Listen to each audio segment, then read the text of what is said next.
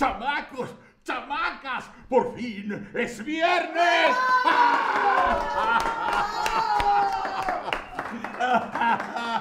Estamos vivos solo por hoy. Squinkles, estamos abriendo la primera puerta de este año. Hay muchas puertas por abrir, pero esta que es la mía es la que abro primero este año para saludarlos, para abrazarlos, para arrimarles el camarón y la langosta. ¿Cómo no? Y estamos abriendo esta puerta, la primera puerta del año, porque seguramente ustedes, mis chamacos, tendrán muchas preguntas y yo muy pocas respuestas. Porque sí, desde luego que inauguramos en este año esta puerta y hay otras. Ustedes vieron un video, pues ustedes comprenderán. Eh, sí, me agarró, me agarró la, me agarró la magra. Este, y, bueno, este, ustedes podrán comprender, ¿verdad? Que uno tiene que ver por su chuleta, ¿no? Una chuleta que por lo pronto nunca se amarga. Una chuleta amarga. No. Entonces, bueno, ya les contaré esa historia. Ya habrá tiempo. Estamos en eso. Ir y venir. Para arriba, para abajo, de un lado para otro. Pero ya pronto les podré contar las cosas, pues cómo van a ser o cómo son. Por lo pronto abrimos esta puerta, mis niños, para saludarlos y para decirles, no, no, no, no voy a dejar esta puerta. Esta es una puerta que tenemos que mantener abierta todo el tiempo. Esté donde esté, me encuentre donde me encuentre. Esta puerta va a estar abierta. Eh, la galería va a estar abierta permanentemente. Broso por mis webs se llama la puerta. Y esa es a la que pueden ustedes timbrar y tocar. Y esa es la que de pronto voy a abrir y de pronto cerraré pero queda abierta para todos ustedes, mis niños. quería decirles que, porque mucha gente decía, entonces ya te vas, no, no sé, no sé, no sé, pero eh, esta, este, este, este, este canal, este canal sigue abierto y estará abierto. ¿Con qué, con qué quieren que empecemos? Este, ¿Con qué? Ah, déjenme saludar a mi primer violín. Sí, porque bueno, pueden pasar muchas cosas, pero la orquesta es la orquesta. Mi primer violín y a toda la orquesta que se encuentra aquí alrededor mío, mis chamacos. Un abrazo también de esos cariñosos, de esos sudorosos. Vamos a empezar con Maciel. Con Maciel, pero no Maciel la cantante. Había una cantante que se llamaba Maciel. ¿Se acuerdan? bueno, ¿tú, todavía te acuerdas? Paco, ¿te acuerdas? Maciel eh, era la que cantaba Es más fácil encontrar rosas en el mar, ¿no? Esa era Maciel. Bueno, e, esa era Maciel.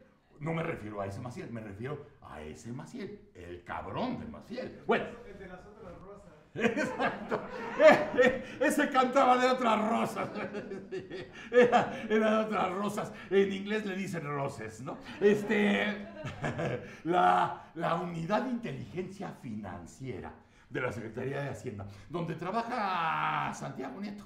Ahí eh, informó que hay una indagatoria sobre las finanzas de, la, de, la, de los, los, legionarios de Cristo. Un tema relacionado con los legionarios. Dijo Santiago, seguimos en proceso de investigación, todavía no tenemos datos para ver si sí hubo o no una irregularidad. Eso dijo apenas el martes Santiago. Respecto a si existe alguna investigación directa en contra de Martita Sagún, por sus presuntos vínculos con los legionarios de Cristo, el titular de la, de la Unidad de Inteligencia Financiera dijo que se investiga a toda la organización. Ya, por cierto, ya salió Marta, ya salió, eh, ella se llamaba Marta.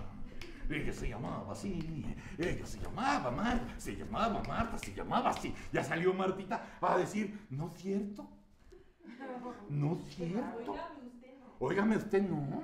Óigame usted, no es cierto. Porque ella dijo, ella dijo, Johnny es una, ¿qué dijo este? Una calumnia. Es una calumnia para todos aquellos que andan diciendo que hubo un, un, nexo. No, no cierto. Dijo, dijo Marta, ya salió a, decir Marta. Este, pero entonces ahí en la conferencia de cómo se llama el eh, este, Andrés. Es en las vacaciones, cabrón. Andrés. Este, bueno, en la conferencia de Andrés Santiago Nieto, dijo que sí hay una denuncia contra los legionarios de Cristo. No hay ninguna investigación que compruebe ningún caso hasta el momento. Yo nada más quería decir, está bien. este Santiago ha estado luciendo mucho ahí en la unidad de inteligencia financiera.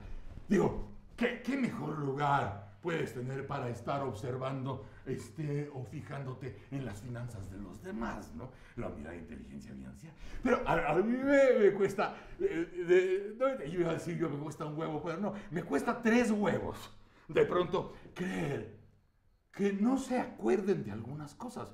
Muchos que están aquí ya tienen edad suficiente como para acordarse cuando salió el asunto, el escándalo del padre Maciel. ¡Putísima!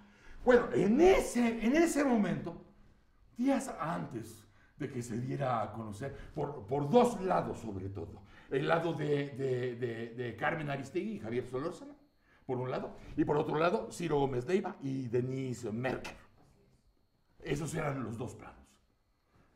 No se acuerda, no se acuerda la gente quiénes fueron los primeros en tratar de evitar que se vieran esas notas. Digo, por si alguien está en estos momentos, está investigando eh, cuáles son los nexos financieros con los legionarios de Cristo, quiénes son los patrocinadores a lo largo de los años, eh, cuánto dinero se metió en esas cuentas de los legionarios de Cristo. En, esos, en esos tiempos, eh, a, bueno, a principios, a principios del siglo XXI, se sabía y se barajaban los nombres de todos aquellos que recibían a los legionarios de Cristo en sus empresas como si fueran, como si fueran personalidades venidas del cielo. Ah, sí, sí. ¿Cómo no? Algunos hasta tenían oficina dentro de esas empresas. Seguramente, si Santiago está averiguando esto de las finanzas y todo eso, pues a lo mejor ese dato, no porque yo lo tenga, es un dato público, pero se supo desde esos tiempos y se barajaron como chingo mil nombres de gente muy interesante que estaba ligada eh, alma y cuerpo con los legionarios de Cristo. No, digo, no, no dudo que, que bueno, la historia de lo de Marta viene desde el papá de Marta. O sea, el papá de Marta fue amigo de Marcial Maciel. Allá, eh, acuérdense que son de Michoacán. Allá desde, desde los tiempos de Cotija, Michoacán, desde esos tiempos, ahí había un, un, gran... No estoy diciendo que haya algo financiero, a mí no me consta, para eso está Santiago Nieto, pero el nexo ahí está. Aunque desde luego Marta tiene el derecho de salir a las redes a decir, no es cierto. No es cierto, ¿verdad, Vicente? Desde luego que no. ¿Verdad, Vicente? Desde luego que no. ¿Verdad, Vicente? A huevo. No. Pero ya veremos esa, ya veremos esa novela. Yo voy a estar muy pendiente para ver qué nombres puede barajar eh, Santiago Nieto ahí en la conferencia de. ¿Cómo se llama? ¡Ah! Andrés. Oigan, el secretario de Seguridad y Protección Ciudadana, Alfonso Durazo, aseguró que en la actual administración del señor presidente López Obrador nunca habrá un funcionario como Genaro García Luna. Y yo lo oía al principio, digo, ¿para qué si ya tienen a Bartlett? si, si, quieres ir así como a ese tipo de razas, ¿verdad? Pero lo dijo muy, muy, Alfonso ya ves que es muy sensible, muy, muy sensible. Entonces, pues estaba la onda de que estaban todos los embajadores y los cónsules que los traen cada año para tener un convivio con ellos y todo eso. Ahí estaba toda esa gente. Y entonces Alfonso Durazo dijo, jamás en el primer círculo del señor presidente, que es un amor, que es un super ser, que es una persona con emociones y que, y que besa rico, ¡ah! jamás habrá un Genaro García Luna Actualmente, García Luna está enfrentando proceso judicial en Estados Unidos. Aquí en México no. en México no, porque ya dijo Andrés, dijo que él no quería que, luego le dijeran que estaba persiguiendo gente y que la venganza no es lo suyo. Pero en Estados Unidos están viendo lo de García Luna y García Luna incluso ya está negociando con los Estados Unidos para que no lo lleven a juicio por narcotráfico. Y parece que los entendimientos que están teniendo con Estados Unidos van progresando. Eh, ya veremos la próxima semana, que es la segunda ronda de pláticas entre ellos. Imagínate, Genaro García Luna, cuántas cosas podría platicar. Y eso le va a servir a Estados Unidos, porque cuando Estados Unidos necesita apretarle los huevos al gobierno mexicano, tiene expedientes Entonces, bueno, pero se va a poner muy bueno. Eh, Entonces decía, decía Alfonso, este, Alfonso Durazo, decía, la principal vertiente para lograr la seguridad es erradicar la corrupción. Y otra vez me ganó la risa. Porque dices, bueno, todo el discurso anticorrupción, perdón, pero, perdón, ¿eh? Perdón. Pero se va al caño después de lo de Bartlett, ¿eh? Perdón, perdón. Disculpe, perdón, discúlpeme, estoy pedo, perdón. Pero se va al caño. Entonces decía Alfonso, eh, no, eh, primero hay que erradicar la corrupción de los uniformados. Sí, de los uniformados y de los trajeados, Alfonso. También de los trajeados. Au- aunque hoy sean amigos y aunque hoy sean contrapaches. Porque yo, así digo, se me ocurrió lo de Bartlett, porque lleva siendo sospechoso desde el 88, cabrón. O perdón, ¿no? O sea, porque dirán, ay, qué delicado, pinche payaso. No, desde 88 es sospechoso. Entonces, bueno, pero yo decía esto por lo de hay que erradicar la corrupción. Esto en la participación que tuvieron en la trigésima primera reunión. Trigésima primera quiere decir 31. Nada más que, digo, los mamones decimos trigésima primera. La trigésima primera reunión de embajadores y cónsules este, que, que del 2020. Creo que, Paco, ¿no invitaron hasta al señor embajador que se chingó un libro? Ajá. Sí lo invitaron, ¿no? Sí, pues ahí debe haber estado. No, no lo vimos, pero ahí Bueno, eh, dijeron que lo habían invitado, ¿no? Porque incluso los, de- los demás embajadores y los cónsules no, no llevaron ni la pinche pluma, güey. Porque ya ves de la mañana, viejo, tus plumas. No, no, no, ¿cómo crees? No chingues. No, son, son las, buenas. Da- Dame, dame una bic. Oye, tu cartera, no, no, no. Dame 20 pesos, chingues. No vaya a ser. Bueno, pero hasta estuvo invitado. Yo supe. Supe, no sé, ya sabes, la cortesía y, y, eh, que no crean que nos doblan, cabrón. O sea, invítalo y si te pregunta alguien, tú nada más piensa por mis huevos, cabrón. ¿No? Bueno, pero parece que también estuvo ahí el, eh, embajador, el ex embajador, ese ya es ex embajador, ¿no? Sí, ya. de México en Argentina. Bueno, este, entonces se, se celebró todo esto en las instalaciones de la Cancillería mexicana. Entonces este, decía a todos los embajadores y a los cónsules, decía Alfonso Durazo, podemos darle certeza a ustedes y al país de que entre el equipo de primera línea del presidente de la República jamás se encontrará a un García Luna. Entonces, este, en 2020 habremos de consolidar los avances y pronto estaremos entregando a los mexicanos un país en paz y tranquilidad. Todavía hubo un embajador que hizo... Y todos, cállate, pendejo. Voy al baño. Es más, no sé si fue en esa, no sé si fue en esa, en esa reunión o en la mañanera. También los llevaron a la mañanera, ¿verdad, Paco? ¿O no? Porque Sí, porque se tomaron la foto. había una reunión donde metieron hasta la pinche última silla a la embajadora de México en Estados Unidos. Y ella subió un tuit de, le sacó, le sacó foto a la silla de para embajadores que nos cagan, algo así. Ahora, no decía que nos caga, pero sí para embajadores, que- algo una cosa que decía, No titulares. no titulares. O sea, la banca, cabrón. Y entonces la metieron ahí a ella, y ella bien lista, ¿cómo se llama Bárcena, verdad? Ajá, Marta, Marta. Marta. Marta Bárcena. Ella bien lista, agarró su teléfono y dice, ay, aquí, aquí me dieron mi, mi lugar, aquí me dieron mi lugar en la junta con el presidente.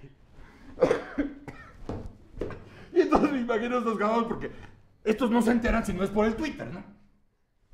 Ven la foto y han de haber dicho, ¿quién sentó allá? Además, no, no, no. O sea, cualquier embajador y embajadora merece, merece respeto. Y yo su lugar. Pero la embajadora de México en Estados Unidos. tiene un trabajito medio especial, ¿verdad? Entonces, ¿quién, se, qué, ¿quién fue el pendejo que sentó a doña Marta ahí? Usted, jefe.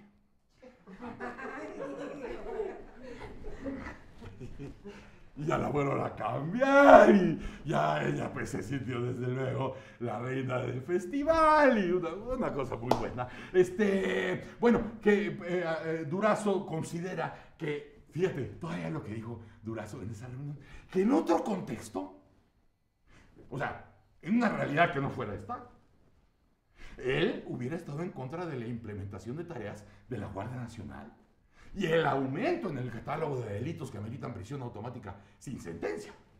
Pero en las actuales circunstancias, o sea, estando de la chingada, era obligado contar con instrumentos jurídicos que nos permitieran cerrar la puerta giratoria y optimizar los esfuerzos que estamos haciendo, dijo Alfonso Durazo, que fue el que soltó a Ovidio en Culiacán. Perdón, perdón, perdón, perdón. Parecía ser que eh, en, este, en este sexenio hay que olvidar pronto, pero no, no, hay unos que no podremos olvidar y, por eso andamos buscando dónde. ¿no? Eh, oigan, este. Otra que está de poca madre. Primer violín, esto es para la colección. ¿Supieron lo de Napito? Está poca madre. Está, está, es- no, es de no creer. Sí saben quién es Napito, ¿no? Sí. Napoleón Gómez Urrutia. Otro de los que metieron, nadie sabe por qué, a la izquierda. Hasta, no es que yo lo conozca, pero hasta Dios, me lo imagino yo en el cielo, volteando a México, diciendo, ¿qué pedo? Y los ángeles. Noche. Chepa. Chepa la abuela. El, el se- senador de Morena, Napito, que ya hemos platicado aquí lo que, lo que en Hacienda les han encontrado a los, a los niños, a los hijos. ¿Eh? Hasta ahorita nada, ¿no? Pero hemos, hemos consignado de algunos documentos, de algunas cosas que no son inexplicables, de las que Dios dice, ¿qué pedo? Todavía no nos dan explicaciones de nada. Antes de que nos dieran explicaciones de cualquier cosa, Napoleón Gómez Urrutia, senador por Morena, presumió en algún momento haber renunciado a su nacionalidad canadiense para poder ser senador. Bueno, el 2 de enero lo vieron presentando su pasaporte canadiense. Esto lo, lo- lo presentó el sitio de noticias que se llama The Breaker News. Muestra a Napito y a su señora esposa. Sí, es su esposa, ¿verdad? Porque luego que dicen que concubina y que una prima lejana, pero no, ¿verdad? Su señora esposa los vieron arribar a Vancouver en un vuelo de Aeroméxico y él presentando el pasaporte canadiense. Dicen que todavía el que estaba recibiendo los documentos dijo, pero usted tiene cara como de nopalín. No. Pero bien rapelín. Hasta que le dijo, I am a Canadian. Ay, a todas madres. En noviembre de 2018, un tribunal federal ordenó a Napito aclarar detalles sobre su renuncia a la nacionalidad canadiense. Ahí el senador mostró un certificado expedido por la Secretaría de Relaciones Exteriores, que es donde trabaja Marcelo. Gordo. Y después de las vacaciones, gordo.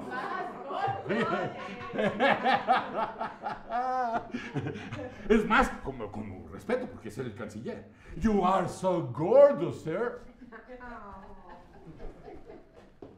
Presentó ese documento con fecha 9 de marzo 2018, luego de que se presentó al consulado en Vancouver para declarar que renunciaba a la nacionalidad canadiense. O sea, si renuncias a la nacionalidad, no tienes por qué tener el pasaporte del país. ¿No? Porque ya ves cómo son las, las maromas, ¿no? No, eh, no, no es el pasaporte, es, es donde guardo este, es, donde guardo las fotos de mi familia y es donde guardo mi rosario y es, es donde, donde, donde guardo mi estampita del santo de los mineros. ¿No? O sea, no es pasaporte, es, es un monedero. No. No existe evidencia de que haya realizado el procedimiento que Canadá requiere para certificar que se ha abandonado la nacionalidad, canadiense. O sea, que a lo mejor pudo haber sacado el documento aquí, pero el de allá no. Ya ves cómo trabaja ese tipo de sujeto, ¿no? Sí, a- ay, sabe, a ver, ya háblale a tal amigo que nos haga una carta donde yo solicito que ya no me vean como canadiense. Y lo de Canadá, eh, Canadá es otra cosa. Aquí nada más hay que quitarnos esos pendejos de encima. hombre. Así funciona. Claro. A menos que demuestre lo contrario, y si demuestra lo contrario, pues aquí también lo consignaremos, ¿verdad? En efecto, era el monedero donde guarda las fotos. Bueno, eso de Napito. El ¿Supieron lo del Banco Mundial? Sí. A ver, ¿cuánto, cuánto crecimos en 2019? Punto. Cero. Uno. No, te fuiste muy arriba acá. Dice punto 001. No, exageraste, cabrón. El Banco Mundial acaba de reportar que en 2019 el crecimiento económico de México fue cero. Cero. El compañero, que seguramente es de Morena. ¿cómo, cómo habrá todo el crecimiento? Que la maroma fue punto 001.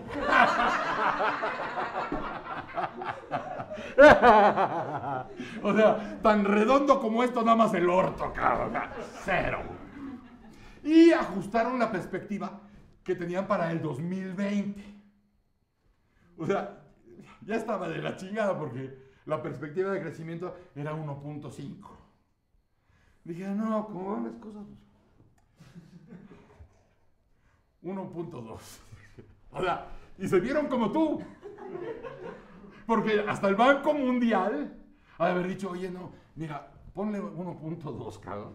Porque este cabrón nos va a empezar a echar mierda desde la mañanera.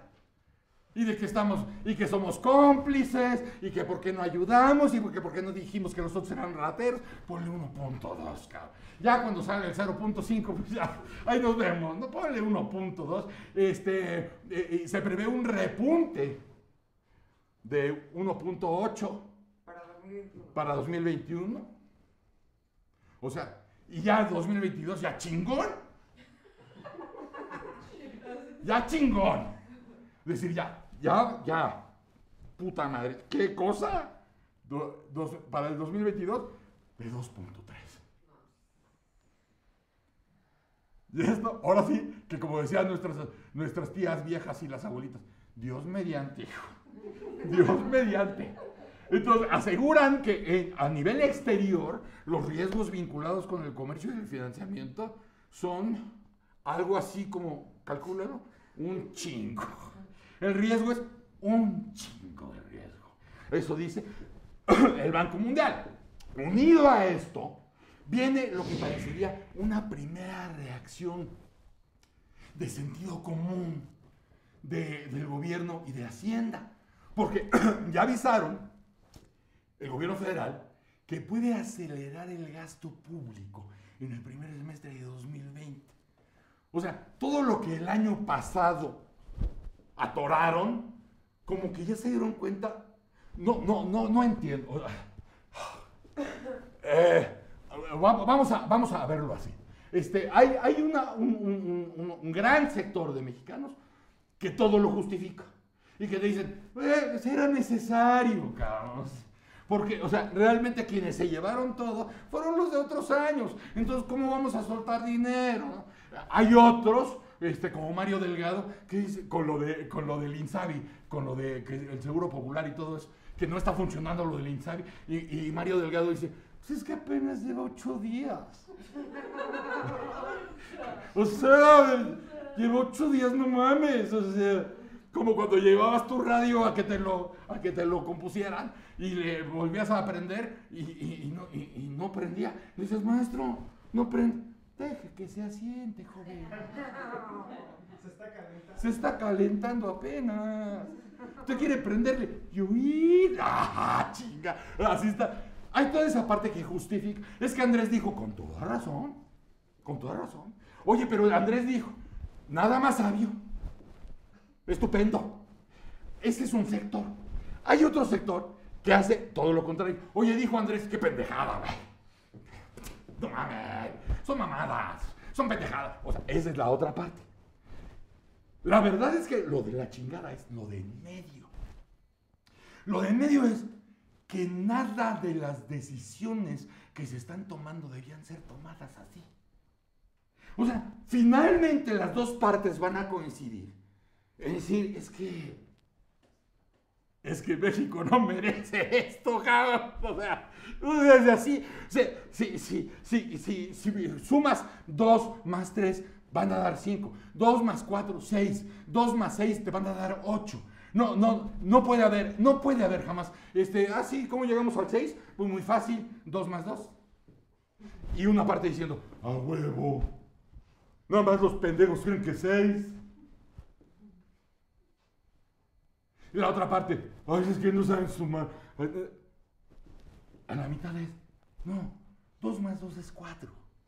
Bien, mientras se conserve la unidad de, de, de, medición y de numeración, 2 más 2 va a ser 4. Y lo que deberíamos estar preocupados es cómo se llega al 4. 2, una unidad, más otras son 2. Le pones otras, son 3. Le pones otras, son 4. A ver cómo se llega a eso. No discutir si 2 más 2 es 3 o 6. Ahí está de la chingada. Eso es lo que está de la chingada. O sea, ¿qué, es? ¿Niño o niña? A ver, ¿tiene pito? Es flautista. ¿No tiene pito? Lo va a tener pasado mañana. ¿Eh?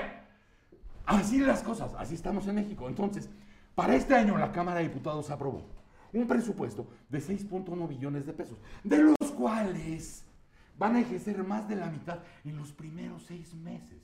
Parece ser, no sé si aprendieron o ya tienen la confianza para hacerlo, de que el dinero tiene que correr. Esto no es una ranchería. Esto no es, a ver, a ver si amaneció la vaca. No, este es un país enorme, cabrón. Es un país divino, es un pinche tesoro. Entonces no lo puedes tratar como si fuera una baratija. No puedes. Afortunadamente, no sé si porque se dieron cuenta o porque alguien les dijo o finalmente Andrés llegó a tomar la decisión de que se abra la cartera del gasto en forma moderada si tú quieres pero que se abra la pinche cartera. Esto lo dio a conocer eh, la, la, Secretaría de Hacienda y Crédito Público, que durante la primera mitad del año se calcula gastar 3 billones 85 mil 705 millones de pesos. Y el resto entre julio y diciembre. O sea, el mes flojo va a ser agosto. Nada más se van a destinar 432 mil 690 millones, algo así, no me puedo acordar todo. ¿No? Mientras que el mayor, el, el, el, mayor ejercicio va a ser en junio con 624 mil 752 millones, cabrón. O sea, perdón que me tardé, pero lo tuve que convertir en dólares y regresarlo, cabrón. Para más o menos estar así como... ¿No? Entonces, para cerrar el año se prevé desembolsar 601 mil 11 millones en diciembre. Vamos a ver qué sucede. Pero también hay que decirlo. Así como de pronto dicen, ay, va otra vez. Ah, la chingada. No, aquí hay que decir especialmente, parece que, que una luz les llegó a iluminar el rostro y tienen que echar a andar el dinero. Las dependencias que tendrán el acelerador más puesto entre enero y junio son la Secretaría de Energía, la de Agricultura y Desarrollo Rural, Trabajo y Previsión Social, Educación Pública, Hacienda y Crédito Público. El año pasado, eh, con datos de noviembre, las dependencias del gobierno federal reportaron subejercicio, que, ahí es donde estaba la chingada. El año pasado decían, no hemos ahorrado. Hoy somos bien ahorradores, porque la austeridad es nuestra especialidad. Ese es el ahorro. Pero ¿cómo va a haber ahorro? Si dejaron de, o sea, no gastaron, se guardaron 149.8 mil millones de pesos que ya estaban aprobados. Entonces, eso no es ahorro. Ah, cua- Cuando ya está, ya, ya, ya está eh, hasta etiquetado ese dinero y no se gastó, uno tiene que revisar y tendría que, tendríamos que evaluar por qué no se gastó. Eso no puede entrar a la fotografía de ahorro. Pero vamos a esperar. Afortunadamente ya saben que el dinero tiene que verse para alguna incertidumbre poder dar a todos aquellos que quieren invertir a la par del gobierno. Miren, hay butimil cosas que están hechas, como les acabo de decir, al aventón, de achilazo, de capricho, de por mis huevos. Y está, o sea, ni siquiera en tu casa tú puedes vivir así. Tú, Sol. Tú podrías vivir así de, pues gástate en esto y leche. Dame para una botella. O sea, ¿sí podrías? No, porque tu señora te parte la madre. Así de fácil. Estás casado, ¿no? Ah, no. Bueno, tu viejo. Oh, Pero ni en la casa podrías hacer eso. De decir, a ver, dame, este, hoy me voy, mi amor, este, dame dos mil pesos porque hoy me voy de putas con mis... O sea, no. No, porque la señora te va a decir, ¿cómo vas a dejar a los niños así? Y no se puede dar un suétercito a la niña, y no se puede dar zapatos, cabrón, y tú quieres estar con tus amigas. Nadie puede estar así, menos el gobierno. Este, no, ahí esa gente roba mucho. Córtale todo. ¿Cómo córtale todo, cabrón? Así pasó con las medicinas, acuérdense. No, no, es que ahí roban mucho. Entonces, este, no, ahorita, no vamos a comprar. ¿Cómo, cómo que no vas a comprar? O sea, la- la- la- eh, en este caso diría, pero ¿cómo vas a comprar? Si están los enfermos ahí, y las vacunas, y los enfermos de cáncer, y los enfermos de diabetes, y los que, y los que les van a cortar a un pie, y, ¿qué, ¿qué les vas a decir? Aguántese, madrecita, aguántese. Es la austeridad del señor presidente. ¡Ja! No mames. Bueno, así se manejan muchas cosas. Ojo, eso no es normal. No se acostumbren. O sea, les estoy diciendo a los que maromean por justificar esas decisiones, como a los que critican esas decisiones y a quien las toma. A los dos les digo, no se acostumbren. Eso no es normal. Eso no es normal.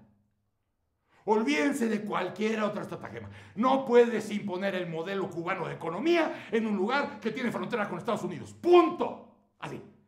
De fácil. Así de fácil. Bueno, así de esta forma. Gertz Manero, el fiscal, participó en la reunión de los embajadores. Hertz tampoco llevó ni su pluma, ni la cartera. Porque, para, para, ¿quién va a ir? No, que va a ir. Va a ir el Che. Va a ir el que le, le gustan los libros. No, no. Bueno, hasta la corbata que llevaba, me dijeron, era prestada, cabrón. Del chofer. Sí. A ver, este, creo que se llama el chofer Palemón. Dice, Palemón, préstame tu corbata. Ah, pero me voy a quedar sin corbata. ¿Y quieres que me quede yo sin la mía? ¿No ves que está ahí el... Pedo. Llegó Hertz. Y ahí, la representante permanente de México ante los organismos internacionales de Ginebra Ginebra es un lugar. Por eso, por eso me dirigí a ti, porque tú siempre pides, Ginebra, no, también es un lugar en Suiza. Ella se llama Socorro Flores. Y le cuestionó a Hertz en la reunión respecto a los tratados internacionales, como, diciéndole aguas porque eh, no hay mucho cuidado cuando se habla de los tratados internacionales que tenemos que cumplir. El fiscal general la oyó y en vez de darle capotazo, aprovechó el fiscal Hertz y le dijo, la fiscalía como órgano autónomo ha sido muy respetuosa de la presunción de inocencia. Y le dijo, qué bueno que lo pregunta usted, qué bueno que lo dice, porque hay unidades, no de la fiscalía, sino del gobierno, que no respetan esa presunción. Sea, Hertz, aprovechando la pregunta de la dama, se puso a acusar gente. Directito acusó a, la unidad de inteligencia financiera. Que está dando nombres. Que de pronto si no tienes una investigación o una acusación, puedes entrar en indebido proceso. Y si acusas fuera de tiempo a una persona sin tener proceso, puedes usar eso mismo para salirte de la bronca. Tan simple y tan sencillo. Entonces, en la mañana siguiente, ¿cómo se llama? Andrés aseguró que iba a hablar directamente con el titular de la Unidad de Inteligencia Financiera. Voy a hablar con él. López Obrador se comprometió a revisar la actuación de la Unidad de Inteligencia Financiera para definir qué puede informar. Ya está en la pinche ley. Está la ley. Pero no, él, él lo va a ver, porque además dijo, la Unidad de Inteligencia Financiera no hace nada sin consultarlo antes conmigo. Como diciéndole a Hertz, ¿cuál es tu pedo? Lo que quieras con el niño es conmigo, cabrón. ¿Qué? Muy viejito, muy viejito, pero te bajo, te bajo en la esquina, cabrón. ¿Ya ves cómo? O sea, eh, eh, aquí se maneja como la tremenda corte, cabrón. Así es. En vez de decir, vamos a, tomar eh, comentario, gran comentario, y a la chingada. Dice, ya estamos buscando, dice Andrés, ya estamos buscando entendimiento, que haya una sana relación, que haya comunicación para definir, fíjate, que haya comunicación para definir qué se puede informar, qué no se puede informar, qué es lo que afecta al llamado debido proceso. O sea, estamos en 2020. Vamos a ver qué es lo que se puede hacer, y como lo que hacía Rogelio Moreno en la tele hace 40 años. Ahora, amiguitos, vamos a ver qué es lo que no se debe hacer y lo que sí se debe hacer. Así. O sea, realmente andamos pisando los 60, no por los 60 años, sino por 1960. Vamos a averiguar cuáles son los límites, qué, qué sí puede hacer la, la unidad de, de inteligencia financiera en cuanto a información y qué no puede hacer. Vamos, fíjate, a definir bien. O sea, lo estoy recalcando mucho porque si alguien ha acusado desde esa tribuna, ha sido Andrés. Y eso, si ya definiste que no vas a, que, no, no va a haber un expediente, ni vas a abrir un caso, y nada más quieres chingarte a alguien, lo haces. Pero si te equivocas y, acusas a alguien que mañana sale un expediente mayor, lo van a usar y te la van a revertir. Sin haber tenido un caso o expediente abierto, me, me acusaron de tal cosa. ¿Quién? El presidente. Entonces, dice Andrés, por eso lo, lo subrayo, porque Andrés dice, vamos a definir bien y esto se va a arreglar. Porque sí hubo esta protesta por parte del fiscal en defensa de su autonomía, en el ejercicio de sus facultades, y hay que respetarla, sí, hay que respetarla a huevo. No porque seas buena persona, no porque tengas gran moral, es a huevo chicharrón con pelos. Ejemplo. El INSABI. Ah, ¿Qué? Como diría Dios. ¿Qué pedo? Dios en las alturas. Voltando a México, cuando dicen, cuando oyó él, se va a acabar el seguro popular porque no es seguro ni es popular. Todavía Dios dijo que eslogan tan pinche, cabrón. Se acaba el seguro popular, primero porque no es seguro y luego porque no es popular. Y cuando oyó lo del Insabi, Dios. El cielo. Rodeado de ángeles y querubines. Dijo, ¿qué pedo? ¿Qué pedo trae? Fíjate nada más. Si tú vas a quitar el seguro popular, está bien, a chingar. Y vas a poner otra cosa. Es porque va a ser mejor. ¿O no? Estamos hablando de la salud. No estamos hablando de, de otras pendejadas tan importantes, pero estamos hablando de vida o muerte. Vas a hacer algo distinto. Bueno, tenlo listo, púlelo, ve que todo esté en orden, que todo lo que pretendes ya está caminando y entonces abres la puerta. ¿Por qué? Porque a la gente le necesitas dar certidumbre. Si tú llegas con un hijo enfermo, con una enfermedad cabrona, y llegas por tu medicina, como todos los meses, y te dicen, no hay. Apenas abrimos hace ocho días. Así dijo, así dijo Mario Delgado. Así, así dijo Mario Delgado. Oye, pero está yendo la gente por su tratamiento. No hay. Este, la gente que pagaba 70 pesos por su, por, por su, por su, eh, ¿eh? por su consulta, le están cobrando 500. Oye, y tal gente en Veracruz, tal gente en, Oaxaca, tal gente en la Ciudad de México. Y así dijo Mario, Mario, Delgado. Si apenas abrió hace ocho días. Eso me llevan todos los medicamentos. O sea, si apenas abrimos hace ocho días, ¿cómo quieren que estén todos los medicamentos, güey? Si apenas abrimos hace ocho días, ¿cómo vamos a tener a cada doctor en su cubículo? Ah, ah. Si apenas abrimos hace ocho días, ¿cómo todo el mundo quiere camilla? Ah, ah. No mames. Entonces, hasta ahorita se, está, se están poniendo de acuerdo, no para qué hacer, sino para qué contestar. Entonces tú preguntas en la Secretaría de Hacienda, te cuentan una cosa. Vas a la Secretaría de Salud, te cuentan otra cosa. El INSABI te da un comunicado. Y el presidente tiene otra historia. Si tú estás sano y estás bien, respiras y la chingada, tú puedes decir desde, desde, desde donde me estás viendo, decir, estos hijos de la chingada, no mames, sí, uno sí, pero los demás lloran, cabrón. O sea, si la vida de tu hijo, o de tu mamá, de tu mujer, la tuya está en el hilo, ya no te ríes. Dices, a ver, hijos de la chingada.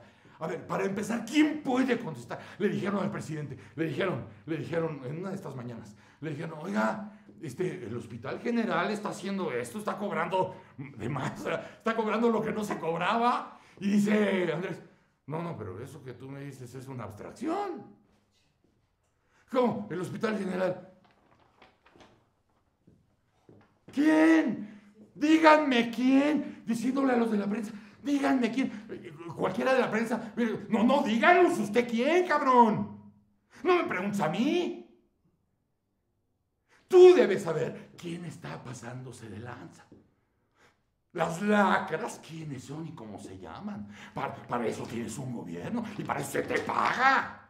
Para saber qué está pasando ahí antes de que empiece. No, cuando ya empezó. Es, por eso digo, no es una pinche ranchería. Ahí vemos, si se muere un becerro y al segundo no se nos muere.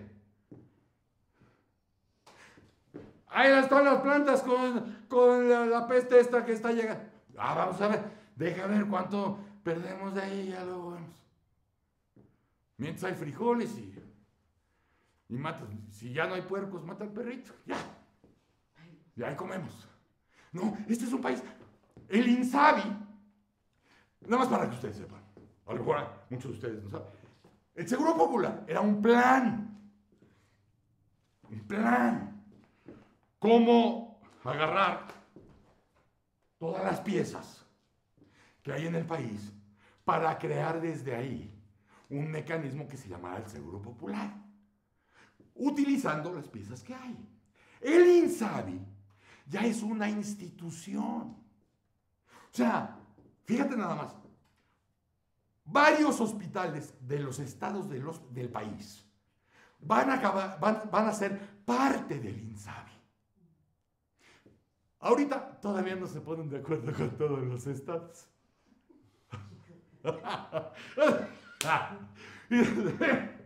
Puta madre. Eso lo haces primero.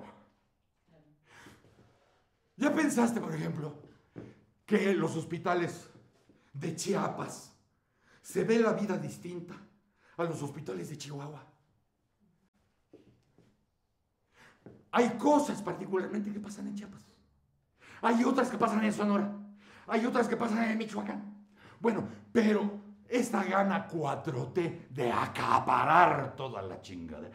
Es, la 4T es cuando eras niño que estabas en la piñata, era el pinche gordo que se abalanzaba sobre toda la puta fruta. ¿Lo vivieron? Sí. Esa es la 4T. Se rompe la piñata y ya iba el pinche gordo. ¡Ah! Niños aplastados, señoras sin brasier, una cosa. ¿Por qué? Para quedarse con las pinches mandarinas y las colaciones, ¿no? Y hasta una, hasta una pinche caña en el ojo. ¿sí? Pero acaparar todo. Es la 4T. Ahora lo que quieren hacer con el INSABI es que todos esos hospitales de esos estados, varios de esos hospitales de cada estado, sean parte del INSABI. O sea, no es no, no- no es corresponsabilizar a los estados en el éxito del INSABI, sino hacerlos a un lado y que sea presea para el ganador. Imagínate, ya estamos en 2020, en este país ha pasado todo. Imagínate que un ojete esté desde su escritorio decidiendo qué va a pasar con las enfermedades de Tabasco. ¿Qué va a pasar con los que tienen que vacunar en Baja California? Todo desde una oficina en la Ciudad de México. Más allá de eso, que dices, bueno, a lo mejor esta persona es una lumbrera y va a hacer unas cosas estupendas. Sí, pero hasta el momento no ha habido acuerdo con todos los estados y ya está echado a andar. Y mucha gente, como Mario Delgado, pero si apenas lleva ocho días. O sea, ustedes ya quieren resultados. Pues apenas van ocho días. Sí, creo que el universo se hizo en seis. Ay, Dios mío. Imagínate. Está de la chingada. Está de la- Ojalá. Ojalá, primero, porque el desmadre ya empezó. El desmadre ya empezó. Primero que se pongan de acuerdo en un solo discurso. El presidente contestó, no, no cuesta nada. No, sí cuesta. Di- bueno, lo dijo desde la campaña, Verónica. Dijo, un sistema universal de salud. Así lo dijo. Ahora dicen, bueno, pues además te lo dicen, ahí está en la ley. O sea, en el primer nivel y el segundo nivel, todo es gratis. En el tercer nivel, ahí lo dice la ley. Eh, ¿Cómo se llama este el, el- el dinero que, que te piden? Este, Ah, la cuota de recuperación. la cuota de recuperación. Ahí está en la ley. Sí, pero, a ver, una pregunta. Vamos a ver. Está en la ley, a toda madre. Ahí está en la ley. ¿Por qué? Cuando Andrés Manuel quiere salirse con la suya, en el Congreso le cambian la ley cuando quieren. ¿Eh? Para meter un pinche cuatote, para salirse con la suya, le cambian la ley desde el Congreso y no hubo pedo. Si él dijo sistema universal de salud, ¿por qué no mandan a cambiar la ley? Para que no estén lo de las cuotas de recuperación. ¿No puede Ricardo? ¿Monreal no puede? ¿No puede Mario? Mario que está... Sí, apenas hace ocho días que empezó. Cambie la ley. Para mantener la palabra de Andrés Manuel, que desde la campaña y empezando la administración, prometió sistema universal de salud. ¿O no? Pues, tuviera pelos. Oigan, ya, antes, ah, porque ¿a qué sale el avión? Ah, este... eh, Ay, es ¿Eh? es camión. ah, Es el camión. ah. Hay, hay que irnos por la tapo. Ya vi, ya vi un, eh, este, luego les cuento porque ahorita ya vamos en chinga, pero ya vi un aeropuerto que va a ser igual al de Santa Lucía, por Dios. Ya lo vi, a huevo. Les traje hasta fotos y todo, pedo. Donde no había agua. ¿Eh? Na- Nada más, porque ya tengo, este... Se reunieron ya, conferencia de prensa, Javier Sicilia, los Levarón, este, Mariclera Costa, estaba, eh, ¿qué, Marco Antonio Bernal, ¿es? No, es este, eh, eh, Mariclera Costa, este, ah, ah, bueno, este, ya, eh, Jacobo Dayan creo que también estuvo, eh, para hacer la invitación a todos para la marcha, la, la- la marcha contra la violencia, la marcha de las víctimas que encabeza Javier. Javier, un abrazo, Javier Sicilia. Los Levarón, un gran abrazo, muchachos. Eh, va a partir de la glorieta de la, de la Paloma, ahí en Cuernavaca, el 23 de enero. Ok. Aquí empieza la caminata hasta la Ciudad de México. Va a haber, va a haber una, un- un- como un descanso a la mitad del recorrido, no me acuerdo ahorita del poblado, pero es llegar a la Ciudad de México el 25 y el 26 en la mañana desde la glorieta, ¿cómo se llama? La de la galleta. Ah, la. ¿Cómo se llama la pinche galleta? pena de luz. Esa, esa, la, eh, de, de la suavicrema al Zócalo. Al Zócalo, el 26 en la mañana sale el último tramo de esa, de esa, de esa estela hasta al Palacio Nacional.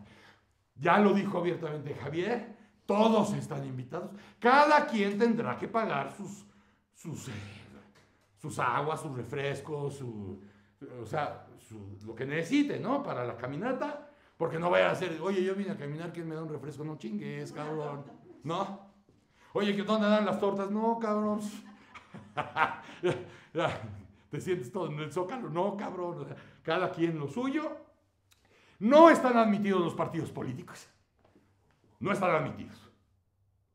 Para que la gente acompañe la marcha de la paz, la marcha contra la violencia, porque lo dijeron muy claro en la conferencia de prensa. En este primer año de gobierno no han hecho puta madre por las víctimas, ni, por, ni- ni tienen plan contra, eh, contra la violencia, ni plan de seguridad. No tienen nada. Entonces viene esa marcha que empieza el 23 de enero allá en la glorieta de la Paloma en Cuernavaca. Acabará el 26, el 25 se llega a la Ciudad de México y se parte el 26 de la, de la, de la, de la Estela de Luz, conocida mejor como la Suave Crema, hasta el Zócalo para acompañar a, a todos sus luchadores que han dado muestra de- de espíritu y de acción para, para luchar contra la violencia que lleva muchos años, muchos años teniendo como su casa grande a este país. Niños, eh, sabrán de mí, desde luego aquí estaremos en contacto. Cualquier cosa nueva que yo tenga que contarles, se las voy a contar aquí. Cualquier cosa que quieran preguntar de mi vida sexual, de... De- también pueden. Oye, que cuántos metros, tanto... ¿Eh? En los comentarios, claro, desde luego. Este. ¿Eh? Ah, sí. Sí, también llega de pronto, oye, podrías ser un hijo. Vamos a ver.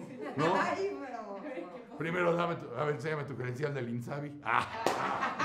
No, pues es que apenas lleva siete días. Ah, ok, la chica. Oigan, eh, pongan sus like, niños. eh, compartan todo esto. Suscríbanse, chingao. Activen la campana para que sepan que están tocando la puerta. Mis niños, si tienen gadgets, ahí me ven. ¡Órale! Mis niños y mis niñas, si les gusta lo que acaban de ver y lo que les falta, comenten, compartan, eh, denle el dedito a quien quieran y suscríbanse. ¡Órale!